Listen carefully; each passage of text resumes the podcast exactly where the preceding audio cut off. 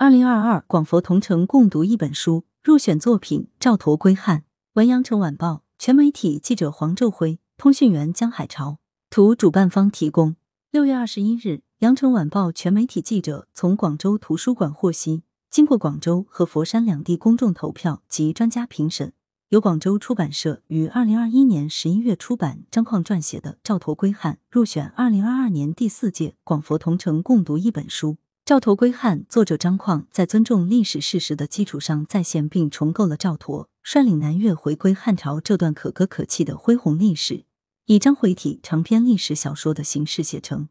全书共五册，篇幅长达百余万字，架构宏大，内容丰富。广佛同城共读一本书评选活动由广州图书馆与佛山市图书馆于二零一九年正式启动，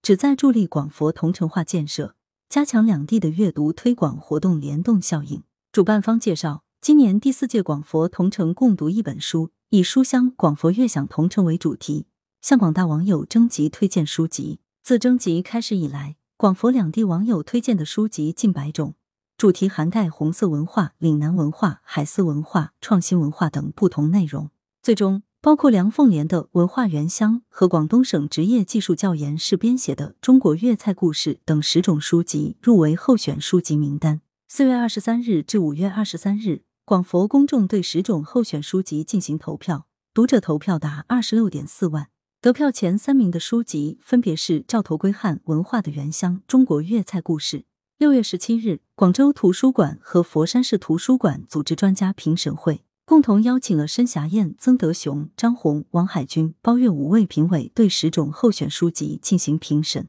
经过专家认真评审，基于广佛地域文化共性、大众阅读普及度以及文本意义，专家评审会最终确定二零二二广佛同城共读一本书为《赵佗归汉》。主办方表示，接下来广州图书馆与佛山市图书馆将联动举办各类活动，以《赵佗归汉》等书籍为主，组织各类阅读分享活动。包括阅读接力赛、阅读推广活动等，读者可关注广州图书馆及佛山市图书馆微信公众号、官方网站、官方微博等发布的相关活动预告。来源：羊城晚报羊城派，责编：李丽，校对：李红宇。